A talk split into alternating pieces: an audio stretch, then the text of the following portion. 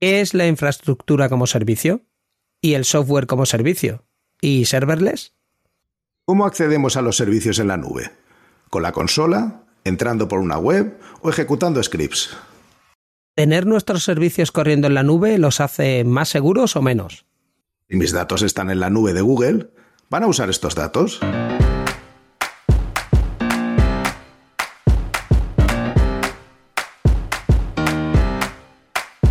Bienvenidos a Unicode U00D1. El podcast para desarrolladores móviles y no tan móviles patrocinado por Realm MongoDB. Yo soy Diego Freniche. Y yo soy Jorge Ortiz.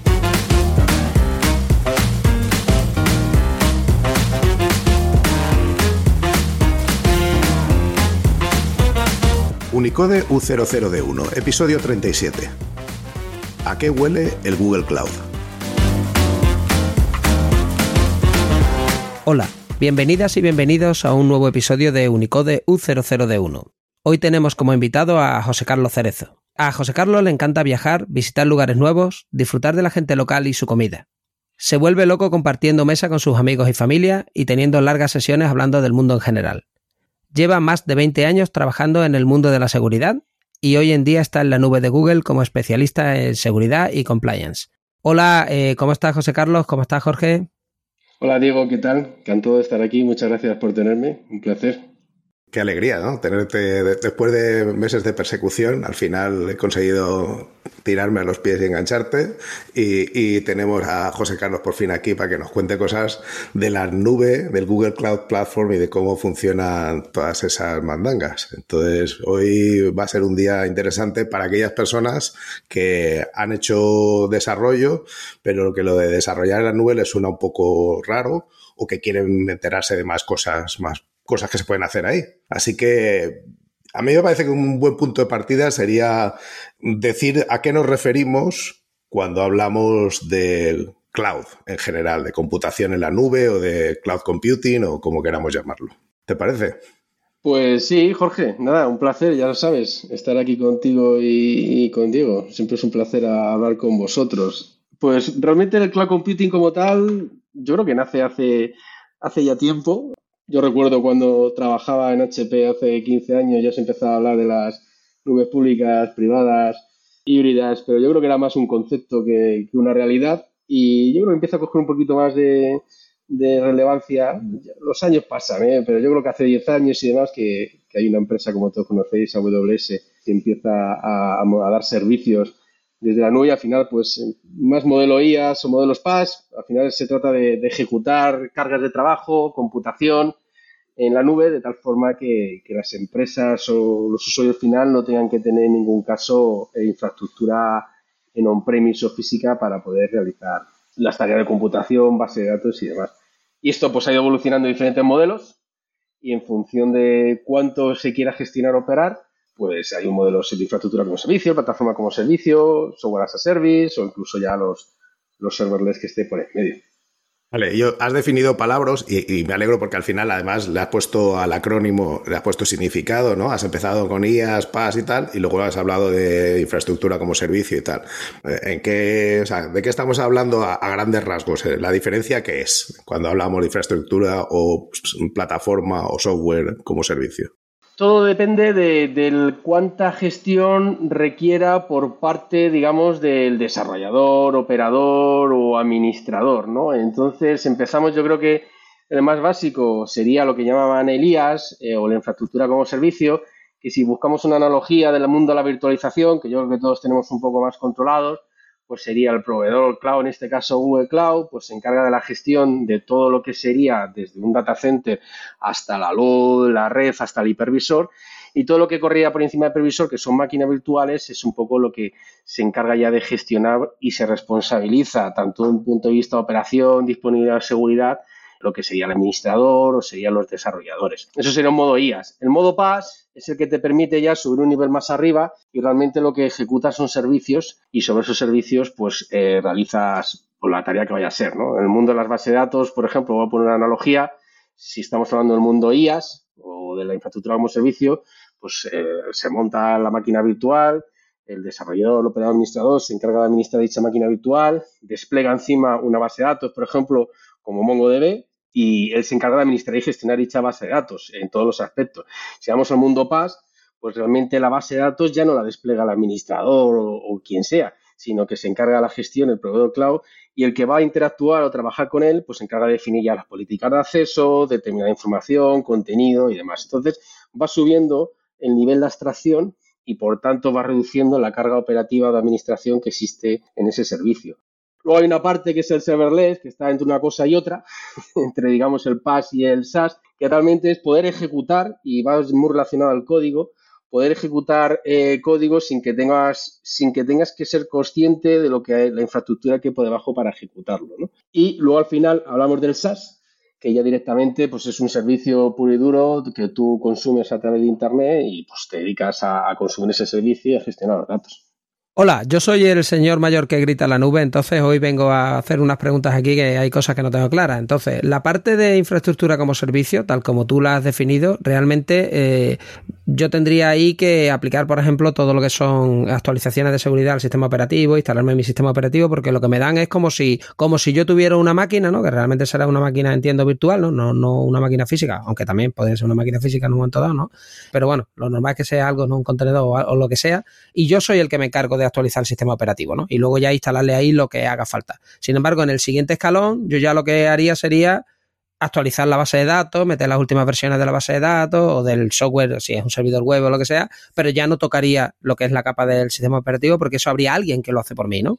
Exactamente, es una parte completamente transparente a lo que sería el, vamos a hablar, operador o, desarrollo. Si quieres buscar una analogía en el mundo del desarrollo, a lo mejor más cercana, y vamos al mundo de Kubernetes, pues en la parte de IaaS estaría un servicio como puede ser eh, GKE, el Google Kubernetes Engine, que lo que permite es a los desarrolladores desplegar ellos una capa de control de GKE y luego ellos se encargan de gestionar esa capa de control, que donde están los clústeres, los nodos, se encargan de subir los contenedores, crear los posts, subir los contenedores a los nodos. Entonces tenemos un mundo IaaS, pero hay una capa superior que es el PaaS, que comentábamos antes, también mundo de desarrollo, donde está Cloud Run donde directamente Google se encarga ya de gestionar esa capa de control. Lo único que tiene que hacer el desarrollador es subir el contenido que quiere lanzar y lanzarlo. Entonces, como ves, vas cogiendo mayor abstracción y vas quitándote responsabilidades o tareas operativas en la gestión de la infraestructura.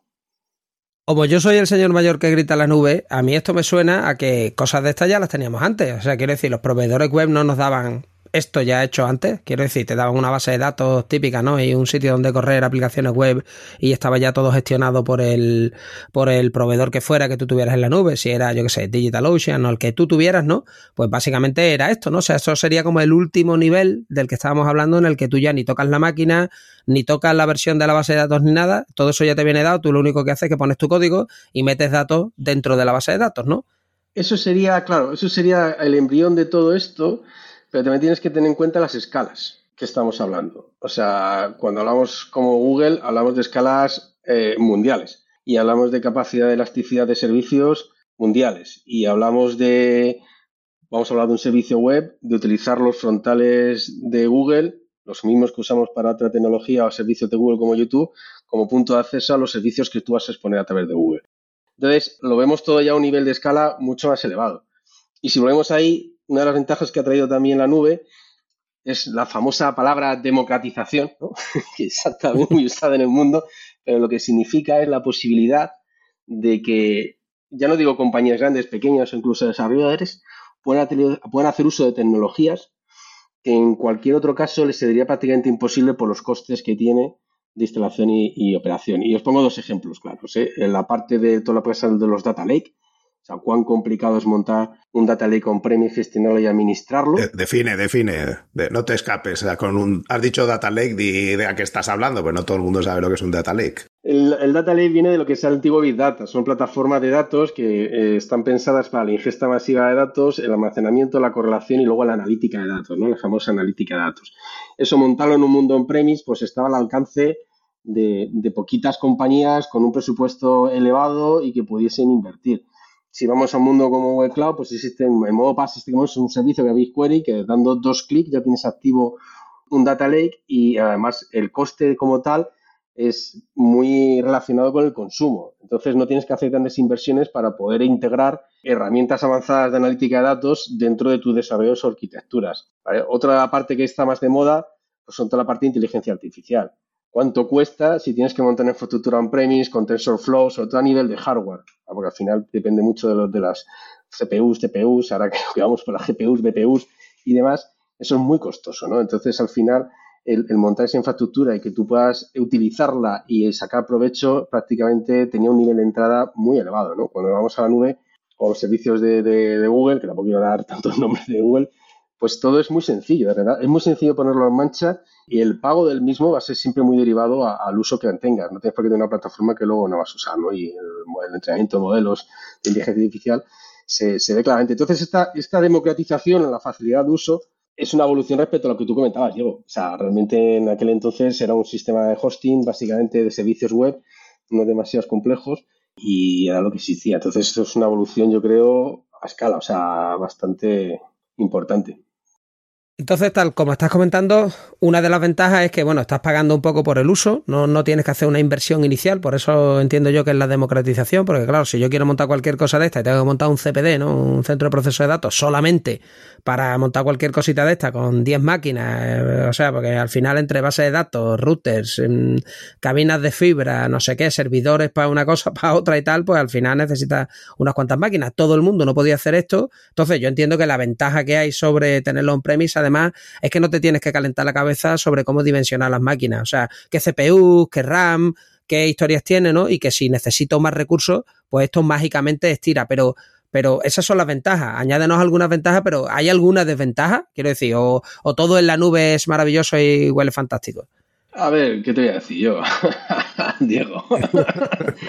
yo, eh, yo creo que son muchas más las ventajas que, que, las, que las desventajas. Y las desventajas, realmente yo si te soy franco, eh, no la veo, porque siempre vienen muy asociadas al, temor, ¿no? O al miedo pero que son fácilmente eh, gestionables. Es decir, por muchas veces existe un miedo a, llevar cosas a, a, la nube porque se cree que no saben dónde está ubicada, o no existe transparencia de lo que sucede, ¿no? Es como un mundo oscuro que tú llevas las cosas allí y, no sabes lo que, lo que hay, ¿no? Eso no es así, o sea, existen aparte de los contratos legales que se firman, las regulaciones que se cumplen, existen herramientas o mecanismos que dan visibilidad y sobre todo trazabilidad de todo, de todo lo que sucede.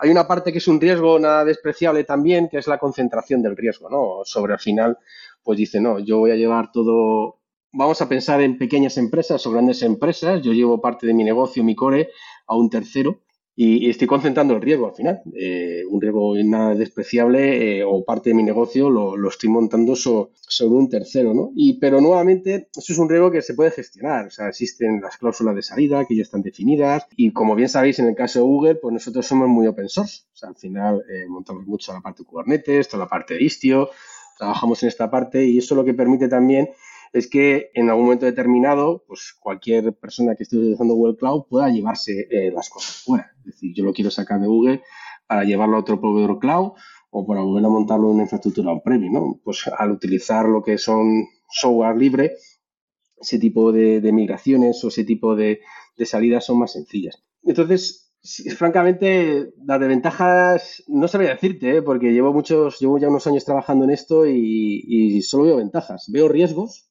riesgos, pero no son desventajas, son riesgos que son, son gestionables.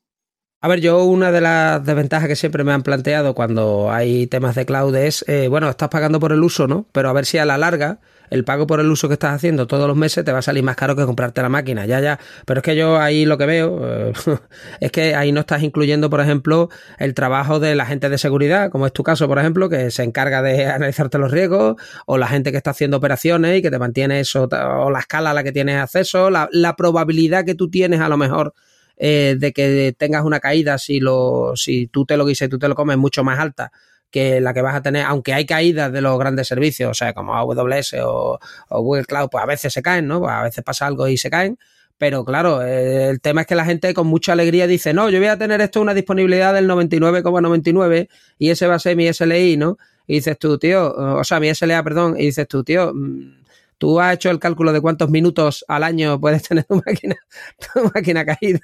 Hay, hay, varios temas, Diego, y porque has contado varios temas, y entonces si quieres los desgranamos y lo vamos hablando. El primero es el tema de, los costes. Cuando uno se plantea eh, subir un servicio a una nube, lo que tiene que ser cuidadoso en qué arquitecturas monta la nube. Y me refiero, si tú al final te estás planteando lo que el famoso concepto del lift and shift, es decir, yo voy a replicar lo que tengo en premise, pues tengo cuatro servidores, tres bases de datos y no sé qué, y lo voy a subir en un modo, y vuelvo al concepto inicial de infraestructura como servicio, es decir, lo muevo, pues obviamente en este ámbito voy a tener un ahorro de costes, porque como tú dices, no me tengo que preocupar del, data center físico, de la red, de la seguridad y demás, pero obviamente no vas a utilizar las ventajas que te puede dar eh, otro tipo de servicios que no son IAS, y tu coste se puede, no iba a decir disparar, pero obviamente mm, a lo mejor te cuesta ver más el, margen de beneficio. Entonces, es importante que cuando se vaya a subir a la nube, pues tengamos claro qué tipo de servicio queremos desplegar, si es necesario rearquitecturarlo o no, y con el fin de ganar beneficios, beneficios económicos y de eficiencias y, y electricidad. Respecto a la disponibilidad de servicios que como comentas, esto al final es un trabajo compartido. Es decir, por el hecho de que yo suba un servicio a un proveedor cloud, no quiere decir que yo vaya a tener un SLA equivalente al del proveedor cloud. Me explico. Si yo estoy en un modelo IaaS, ¿os acordáis? Eh? Yo monto la máquina virtual y tú la gestionas, y en ese modelo IaaS yo estoy dando ese servicio 99,999, está bien, mi servicio va a estar 99,99, pero al final la máquina virtual que tú vas a subir y tú vas a gestionar, es tu responsabilidad que esa máquina virtual esté corriendo. Si llega uno, le da el stop y lo para, pues el SLA no va a ser el del 99,99. Tendrás que tener un proceso por detrás. Pero si yo moví un modelo PAS, donde yo ya sumo mucha más parte de gestión y tú al final te dedicas solo a meter datos o ver datos, claro, ahí tu SLA o parte, digamos, de la gestión del plan de continuidad de negocio del SLA se lo estás trasladando a Google. Somos nosotros ya los que nos vamos a encargar. Entonces, aquí hay un trabajo importante, no importante, o sea, no penséis que esto es un arco de iglesia, pero hay que decidir muchas veces las arquitecturas o temas regionales. Sabéis que al final yo puedo desplegar un servicio en una región, vamos a poner la región de Madrid que la hemos en España que hemos inaugurado, la región de Madrid que está en España tiene tres zonas de disponibilidad, ¿vale? Con el fin de que si una zona pasa, otra pueda servir. Entonces, yo puedo decidir desplegar un servicio en una sola zona, en una sola región. ¿Vale? Y está bien, pero ¿qué pasa si esa zona se quema? Lo lógico al final es que tú despliegues ciertos servicios en dos zonas, o incluso en multiregión, que lo desplegue en, en, España y en Bélgica, en el data center de Bruselas, o incluso hay servicios que son globales, y hablamos ya de escala de compañías muy grandes, donde se mueve por todas las regiones de Google. Entonces, el juego de la disponibilidad, pues, pues al final hay que definir las arquitecturas, ¿vale? Y insisto, entre menos trabajo quiera hacer respecto a esas arquitecturas, pues lo lógico es que yo vaya cogiendo niveles que te dan más mayor capacidad de abstracción, lo que hablábamos antes, los PaaS los serverless, porque yo al final monto ahí el Cloud Run que hablábamos antes. Tiro el contenedor, el contenedor empieza a funcionar y yo me olvido de toda la capa de gestión y el panel de control. Ya se encarga Google de, gestionar para que eso funcione acorde a los requisitos que yo le he dado que tiene que funcionar. Entonces, no sé si me he explicado. al final es un trabajo que ahí vamos, que, que hay que hacer conjunto. O sea, no es extenso, pero hay que tomar decisiones también. Yo, yo creo que eh, hoy día ya, ¿no? 2022 y, y, con lo que está subiendo la luz, ¿no? En los precios de la electricidad, el tema de correr tu propio data center ya tiene que ser para cositas muy especiales, quiero decir. Y mira que yo soy un amante del, del hierro, ¿no? Que puedo tocar y actualizar y tal. Pero ni aún así, porque tú te planteas el, por temas de, pues yo que sé, continuidad del negocio, ¿no? Tener un plan de continuidad y tienes que duplicar tu data center para tenerlo en otro sitio y eso es primero un dineral y luego es un dolor de cabeza. O sea, que es que eso de que se haga mágicamente solo mm, y luego aparte el, el, imputar los costes a un proyecto con, un, con tecnología de cloud computing es muy fácil. Pues tú compras una máquina y al final lo acaban usando 10 proyectos, 20 a lo largo de no sé cuánto tiempo y al final quién paga qué, cuánto paga de cada máquina, cómo amortizas tú la máquina. Quiero decir, de cara internamente, ¿no? al proyecto que los diferentes proyectos que, tiran de esa máquina. O sea, tienes que andar pues contando las cargas de trabajo que es la máquina, o sea, un rollo. Eh, si tú tienes esto externalizado en un proveedor de cloud, el que sea, pues es muy limpio, porque a ti te llega una factura acorde a las máquinas que está usando cada proyecto, ¿no? Y es como muy directo el, pues este proyecto está gastando tanto y está ingresando tanto, entonces ahí un poco cómo, cómo va la cosa. Pero yo creo que incluso en el que tú planteabas como el peor, sin hacer una rearquitectura, si, si, no simplemente moviendo máquinas virtuales a la nube, tú te planteas, oye, una vez que está eso subido, el, ya simplemente el tener alta disponibilidad y poder decir despliego en, en varios sitios, ¿no? Eso si lo quisieras hacer con máquinas reales, el señor mayor este que vino antes de la que le quitaba la nube, lo pasa regular, ¿eh?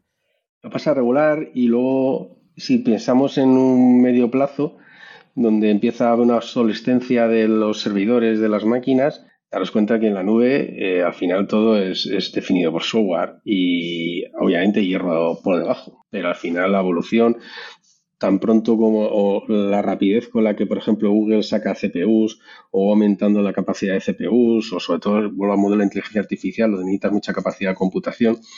Claro, tú al final, si lo compras y lo tienes on-premise, tienes que amortizar esa inversión, ¿no?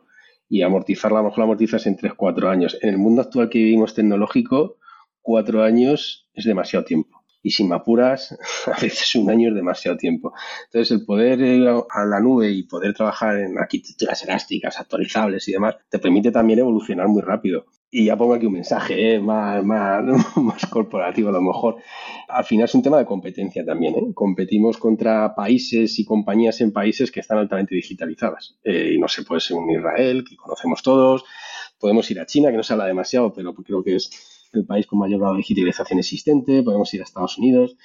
Entonces, y esta gente ya está digitalizada, ya está en la nube, ya son sus servicios. Si quieres competir en rapidez con ellos, montar algo en premise es, complejo, ¿eh? es complicado y, te mete una parte importante de, o te mete una remora en la parte de competitividad.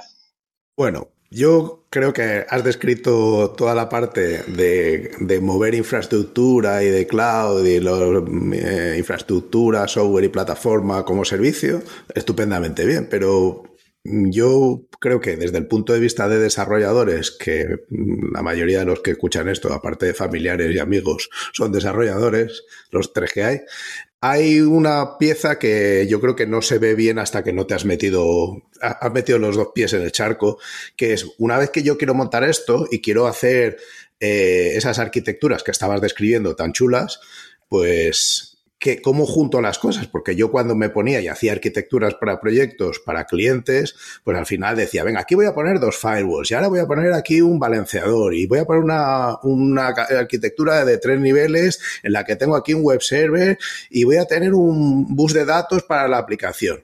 Todas esas piezas, ¿qué pasa? Que me las tengo yo que instalar en esas máquinas eh, de infraestructura como servicio que el proveedor cloud me proporciona, en este caso que la Google Cloud Platform me, proporciona, o hay piezas con las que yo puedo jugar en plan Lego y puedo ir enganchando para montar esa arquitectura y que funcione.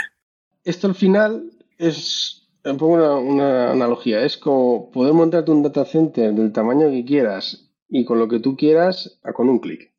Y ahora me explicaré el, qué significa el clic. Al final, bueno, yo mundo, vengo del mundo de los sistemas, Y obviamente ya tengo una edad, como no me ven, tengo 44 años, o sea, no, ni soy milenia ni, nací, ni, soy una abuelete. ¿vale? Entonces, nací en el mundo, en el mundo de los HPUX, de los SAIS y de los Solaris, ¿vale? Entonces, claro, una de las cosas que a mí me llamado la atención y que a mucha gente le parece normal es la posibilidad que tú puedas eh, desplegar ese datacenter que hemos hablado con código. Es decir, ya no tienes que ir al badego del hierro de tener que estar enchufando de tal o RAM, ¿no? ¿Eso qué significa? En Google todo es apificable, ¿vale? Apificable significa que yo puedo una infraestructura a través de llamada código o a través de llamadas APIs. Entonces, eso te permite el concepto de la infraestructura como un código. Es decir, que yo pueda implementar una arquitectura, una infraestructura tecnológica a través de código. Y además que lo pueda versionar. ¿Qué significa? Igual que yo no soy un experto desarrollador, pero todos los que están escuchando sí, igual que yo tengo mi código en un repositorio y lo voy versionando en base a las diferentes actualizaciones o cambios que puedo hacer, yo tengo un repositorio de infraestructura donde voy versionándola en base a lo que voy añadiendo. ¿no? Esto te permite el poder definir esas piezas y ejecutarlas con código. A través de un script se ejecuta y se monta todo y tendría que ser lo habitual, ¿vale? Eso no quita que haya todavía o existan organizaciones que vayan a un modelo más clásico donde accedan a una consola, pues existe una consola GCP, una consola web donde tú puedes pues, gestionar absolutamente todo y lo hagas de ahí. Pero es cierto que cada vez pues, se tiende más a, utilizar, digamos, la infraestructura como código o los scripts para, para montar esas infraestructuras, esas piezas o engancharlas sin restar valor al hecho de que vayas a la consola, que es una consola web donde tú tienes todo, y puedas hacer las configuraciones o las gestiones que quieras. Eso siempre existirá. Pero cada vez más se tiende a, hacerlo todo como código utilizando, utilizando las APIs. ¿eh? Por sobre todo. Eh, dime. No, no, decía que, que, además es que una parte, una virtud de eso que tú estás contando, que hay distintas formas de implementarlos, pero que, por ejemplo, tú estabas mencionando APIs y, y tienes la, el command line de, de, Google Cloud Platform, pero también está Terraform, que es plataforma de terceros y que te permite, eh, HashiCorp es un producto que usa para definir declarativamente infraestructura. Y que la ventaja, por ejemplo, para una de las empresas en las que yo trabajé recientemente, es que te permite auditar. O sea, que tú dices, mi infraestructura es esta y no tengo que mirar 27 sitios en la consola, sino que está declarada y aquí di de baja este servidor y aquí lo activé y eso es, digamos que mi libro de contabilidad, entre comillas, de mi infraestructura operativa. Y, por cierto, y, lo que volvería loco al señor mayor este de la nube es que cuando hacen cambios en la infraestructura, los revisan en un pull request. O sea, que eso ya es como te estalla la cabeza. O sea, van a un pull request, ¿no? El equipo de, de, DevOps se miran y dicen, ah, mira, este cambio va a hacer no sé qué, ahora va a cambiar el enrutamiento del no sé qué, va a levantar aquí no sé qué servicio y no sé qué máquina con no sé cuánto. Y es código. O sea, lo que. Y de, después cuando ejecutan eso, pues salen máquinas por ahí. Es como. Bueno, o sea, esto ya es Matrix. Es una pasada. Eh, lo que decías, ¿eh? con un clic lanzando un script te montas un data center entero eh, de la función de las dimensiones que quieras. Lo que hablabas, Jorge, también es la gestión del cambio se simplifica enormemente. Porque como dices, está todo versionado. O sea, cada vez que yo quiero sacar una nueva, un cambio en la infraestructura, creo una nueva versión del repositorio y lo lanzo. Y entonces al final, pues, pues está todo. O sea, es, es solamente el, ciclo de DevOps como tal de desarrollo, la automatización de, las operaciones del desarrollo también llevado al despliegue de la infraestructura. De hecho, la infraestructura, como digo, sería una parte de, dicho ciclo. Entonces, claro, eso al final también existe una, como hablabas, Diego, del señor mayor, una reticencia al cambio. Como he dicho, yo tengo 44 años. O sea, eso para, mí fue un cambio. El, aprender también, obviamente, los que venimos de un mundo anterior, sobre todo el entender los cambios y cómo se ejecutan las cosas, pues tiene una complejidad que, hay que asumir. Hay gente que está dispuesta a asumir el cambio y otros que no. Esto ya es un poco, depende. Pero las ventajas son grandes, ¿eh? son grandes y, además te permite un control y una gestión muy, mucho mayor.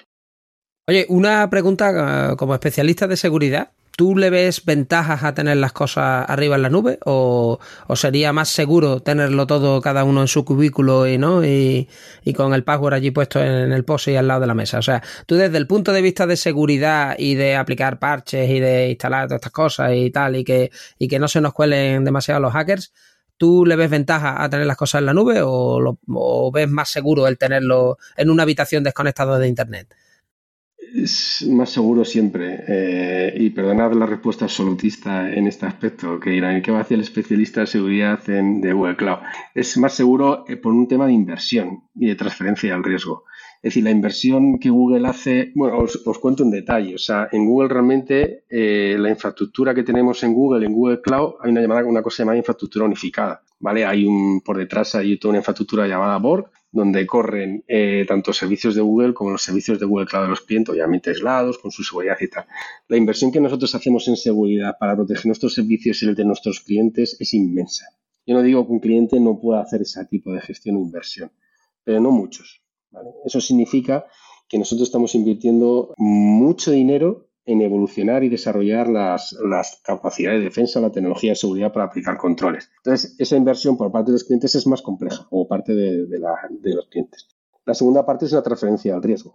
A medida que ellos suben nuestros servicios a nosotros, nos transfieren el riesgo también a nosotros. Nosotros tenemos que cuidar de sus, de sus servicios, tenemos que cuidar, como he dicho, que estén disponibles, pero también tenemos que cuidar que no sean explotables o que no puedan tener determinada vulnerabilidad, o como hablábamos antes, os acordáis del, del J4, este famoso, ¿no? Del mundo de desarrollo. Claro, tan pronto como la vulnerabilidad fue detectada, nosotros tuvimos que, primero, identificar si éramos vulnerables y establecer un mecanismo de defensa en los frontales de Google para si estaban siendo explotadas no, no nuestra, sino los servicios que el cliente montase en nuestra organización, poder, poder bloquearla. Entonces, o ejemplos sencillos, en Google toda la información está cifrada por defecto en reposo, una, sin entrar en palabrotas muy grandes, con un algoritmo simétrico, llamada de 256, ¿no? ¿Cuán costoso es implementar políticas en el mundo on-premise para poder cifrarlo todo, ¿no?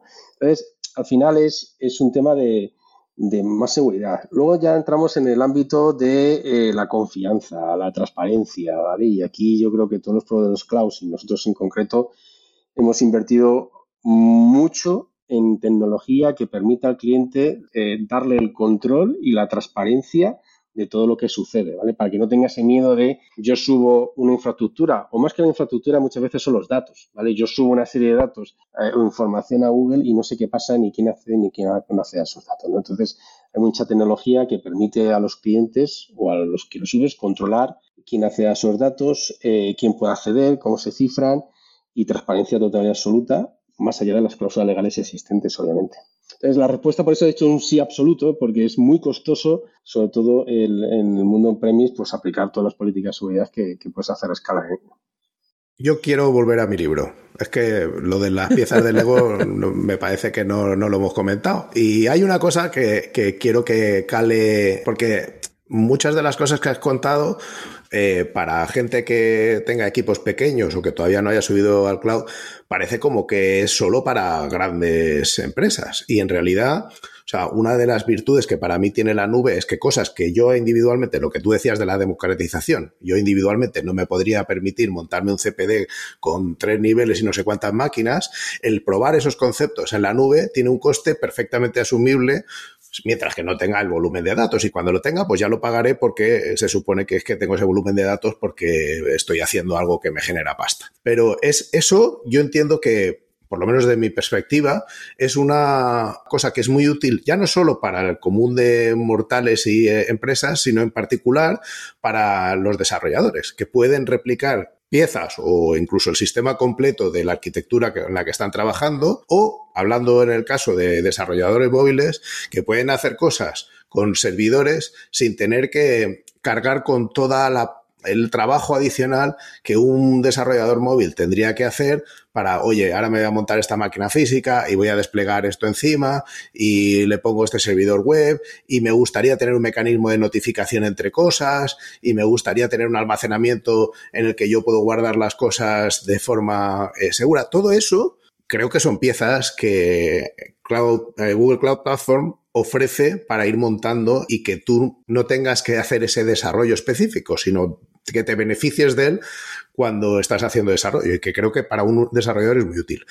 ¿Podías contarnos un poco más de esas piezas y de cómo se juntan y cómo esa infraestructura que me decías antes de con declarativamente o con un repositorio de código voy dando de alta, cómo juntos, o sea, qué, piezas defino? lo primero que tenemos que hacer es iniciar la cuenta en Google Cloud, ¿vale? Esto es lo primero, o sea, vais a Google Cloud, accedéis a la consola y hay un trial ya. Y esto es importante, entonces en la consola lo normal es que te pida luego, lo digo también para que veas un poco lo rápido que es. Te pide una tarjeta de crédito, obviamente, estás es un primer trial, hay servicios que tienen un, trial determinado para que vayáis, para que juguéis, para que os familiaricéis, y a partir de ahí ya empiezas a jugar, ¿no? Una vez que ya tienes ya abierta la consola, tienes tu, tu usuario, tus administradores, empiezas a jugar. Entonces ahí, como dices tú, lo que al final, eh, en el caso de, de GCP, pues tienes una serie de servicios, o podemos llamarle servicios, podemos llamarle APIs, Entendiendo como tal, pues eh, se verá, pues en computación, pues lo que hablábamos antes, el Compute Engine, que son las máquinas virtuales, el GKE, que es toda la parte de Kubernetes, en la parte de almacenamiento, el Cloud Store, el Fire Store, las bases de datos, ¿no? Entonces, al final tú vas ir decidiendo, digamos, o plantear esas arquitecturas que quieren montar. Si me voy a algo simple, imaginaros que quiero montar un servicio web en Google. Bueno, pues hay un servicio llamado App Engine que te permite la ejecución de, código PHP, HTML, el que sea, que lo que llamamos antes el serverless. O quiero un contenido que quiero lanzar, pues lo hago en Cloud Run y directamente lanza contenido. Entonces, se va decidiendo lo que tú quieres hacer, eh, más o menos, una idea de las arquitecturas, y aparte ahí ya decides cómo tú quieres operar, ¿vale? Tienes que tener en cuenta que, como todo es apificable, al final eh, vas a montar servicios que van a invocarse entre sí mismos. No sé si, si vamos mundo de los microservicios, servicios llamándose, si vamos a, a montar algo que quiero utilizar una base de datos de Google, todo al final son APIs, son llamadas a APIs, ¿vale? Son SDKs de toda la vida. Esto sí es de toda la vida. Cuando ya, de toda la vida. Al final va que sí, que existen las cuentas de servicio, que son las que permiten identificar, autenticar, pero son APIs, ¿no? Entonces tú vas a ir a trabajar, digamos, el Nexus Union son la, invocación a APIs para que tú vayas a jugar con los servicios. Va a diferir, como obviamente, pues lo que hablábamos antes. Igual, sí, si es infraestructura como servicio, pues yo tendré una red, tengo que gestionar una red, una red definida por software, si me voy al modelo PAS, tengo esa red, pero tengo menos responsabilidades. Es definir la arquitectura, cómo montar el servicio y luego decidir cómo operarla. Que la puedo operar manualmente desde la consola perfectamente, que la puedo operar manualmente de línea de comandos también, o como hablábamos ya, pues la puedo, la puedo scriptar o hacer el script y utilizar la tecnología web para eh, gestionar ese script de código, o como hablabas antes de Terraform. perfectamente. Eh, el Terraform se integra y al final es un tema de APIs. ¿eh? El Terraform invoca las APIs y vas haciendo la gestión. Pero todo al final es, vía API. O sea, es un, tema de, invocaciones de APIs. y, y entonces, tú dirías que también, o sea, que se puede que no hace falta mover infraestructura gorda, sino que se puede. Sí, ah, sí, sí, eso es, fundamental. Es decir, las, las, startups o lo que nosotros consideramos nativas digitales. Una nativa digital es una compañía que ya nace digitalizada y nace en la nube. Y hay muchas, ¿eh? y muchas de nombres muy importantes. Y el por qué es porque lo que hablábamos siempre, ¿no? Los costes de montón de infraestructura on-premise, desarrollar y moverla son altos y además pierdes velocidad. ¿vale? El concepto de la velocidad es clave en el mundo de las startups. O sea, no, no puedes ir despacio. Entonces, eh, todas estas empresas ya nacen en la nube. Nacen en la nube con gente ya que, que desarrolla, con infraestructura que sabe manejar la gestión de infraestructura de la nube y nacen en la nube. No se plantean un empiezo en el garaje de mi casa con unos servidores, cuando yo era joven. en mi casa con unos servidores y luego llevo esos servidores a, la nube. No, no, ya empiezan directamente en, la nube, pero un tema de rapidez, ¿eh? muchas veces. Y que no, no es solo eso, es que yo como desarrollador móvil, ¿no? Si a mí se me ocurre una idea de una aplicación maravillosa y claro, lógicamente la aplicación va a tener que almacenar datos, eh, vale, yo la parte de la aplicación me la puedo hacer yo, pero si ahora me tengo que hacer un backend, eh, ¿qué tengo que buscar? Agentes de backend. Vale, muy bien, me busco agentes de backend. Eh, y luego, eh, ¿quién me eh, garantiza que eso es seguro? Quiero decir que eso está en un sitio, quién aplica, quién hace toda la parte de DevOps, parchear el sistema operativo, fijarte pues, si hay vulnerabilidades ahí en, en el backend, aparte del desarrollo, pues ahora necesita agente de DevOps. Es que necesito hacer también pues, que esto sea escalable. Joder, pues macho, ahora necesito más máquinas. Entonces, para alguien que está empezando, o sea, para una startup yo creo que es prohibitivo el... Digo si lo quieres hacer bien. Otra cosa es que tú digas, ah, pues yo tiro aquí con el PHP MyAdmin, ¿no? Y con el, ¿sabes? y, tal, y, ¿no? Y, con eso pues tiro, tiro millas, ¿no? Que puede funcionar, pero... Mm, si haces, voy a, montar, un servicio web de cero y lo quieres montar pues como decía Jorge, para sus familias y amigos que, escuchan el, el, podcast, que no es así, pero bueno, o quieres dar una dimensión mucho más elevada. Es decir, eh, en el momento que yo quiero escalar y tengo como objetivo llegar a una población muy extensa, pues obviamente la nube es que te permite eso, porque empiezas de cero y luego eh, eh, creces o lo haces elástica en función de lo que hagas. Y los costes, como dices, Diego, de, de o sea, insisto, yo soy una startup, yo quiero montar algo desde cero, sea, directamente yo a los servicios PaaS, las plataformas a service, y a la base de datos que me la gestione Google. El mundo de los contenedores que me lo gestione Google. En no sé qué, el, big, Data, ¿eh? o sea, analítica de datos que me lo gestione Google. Y yo ya empiezo a tirar queries aquí, empiezo a montar aquí. Eso para mí tiene un valor impresionante y sobre todo la rapidez. ¿eh? ¿Cuán rápido puedes llegar a ser para montar, montar esto respecto al mundo on-premise y la cualificación que necesitarías?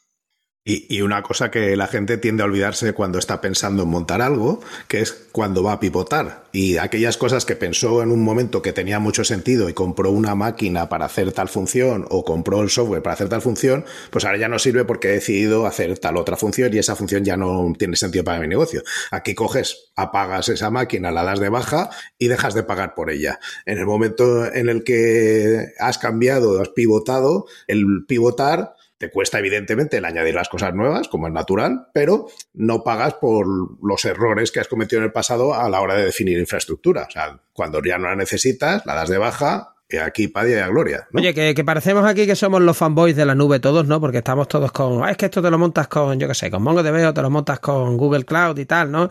Y es cierto porque, por ejemplo, un sistema, yo vuelvo a los móviles, simplemente el sistema de notificaciones que tienes que montar, tú te lo puedes montar en tu propio servidor, pero créate tu firma, que la firma sea buena, necesitas un certificado no sé qué, comunícate con los servidores de Apple o los de Google, que eso funcione bien, mándale el formato JSON adecuado, cuando les da la gana cambian el formato JSON actualice usted los scripts O sea, quiero decir que al final, pues todo esto no es un laberinto, pues que tú tienes que ir resolviendo y que todo esto cuesta pasta, ¿no? Parecemos, eh, como estaba diciendo los fanboys de, oh, esto es maravilloso y tal, ¿no? Y, eh, y de verdad no hay nada oscuro en, porque yo, mi punto es, Amazon, su negocio es vender cosas y yo creo que realmente Amazon es una empresa de computación que como tenía tanta computación montó una tienda al final, ¿no? O sea, yo creo que la tienda ya es como, bueno, esto como nos sobran ordenadores, pero que lo gordo, ¿no? De nuestro negocio es este otro.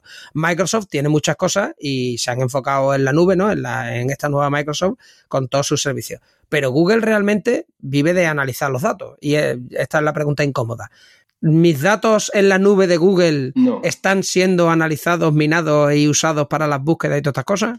Las cosas sobre todo esto, y me encanta que me hagas esta pregunta, Diego, porque hay que dejarlo claro. muchas veces, yo creo que cada vez menos, yo empecé en Google, esta pregunta era más común. O sea, Google y Google Cloud son unidades diferentes, hasta el punto que, de un punto de vista de la ley, del Reglamento Europeo de Protección de Datos, la GDPR, Google Cloud es un procesador de datos. ¿Vale? ¿Qué significa eso? Que nosotros solo procesamos los datos acorde a lo que define un controlador de datos. Y ese controlador de datos siempre es el cliente o la persona que está utilizando Google Cloud. O sea que legalmente existen los contratos, el clausulado validado por la Unión Europea, con las certificaciones del COD de la Unión Europea, donde eh, nosotros somos procesador, única y exclusivamente procesador de datos. Ni analizamos ni accedemos a los datos de los clientes. Y créeme que estamos muy fiscalizados en este tema por los diferentes reguladores. Más allá de lo que son toda la, parte contractual, existe tecnología que garantiza esos contratos legales, ¿vale? ¿Tecnología de qué tipo? Tecnología lo que llamamos los de transparencia, que da información relativa a si por parte de un administrador de Google tuviese que acceder a parte de la infraestructura a su cliente, quede registrado. Pero hablando de los datos, lo que nosotros en Google permitimos, hablamos de que el dato estaba cifrado por defecto en Google, pero también permitimos que los clientes puedan gestionar las claves con las que se cifran esos datos, ¿vale? ¿Eso qué significa? Que es el cliente el que decide quién accede a las claves de cifrado y qué tiempo divide para que se use. Y hay una parte externa ya del último nivel de protección donde los clientes tienen las claves de cifrado el que usa Google Al tener ellos las claves de cifrado, la información que reside en reposo está cifrada con claves que no tiene Google en ningún caso, ni las tiene Google ni las custodia. Por tanto, nosotros jamás podríamos acceder a esos datos. Y esta parte es clave, ¿vale? Si lo último que hemos añadido, por ejemplo, es la, parte de confidential computing, que es el cifrado de los datos en, uso, cuando están siendo usados, ¿vale? Para, en tránsito están cifrados, en reposo están cifrados también y en uso también.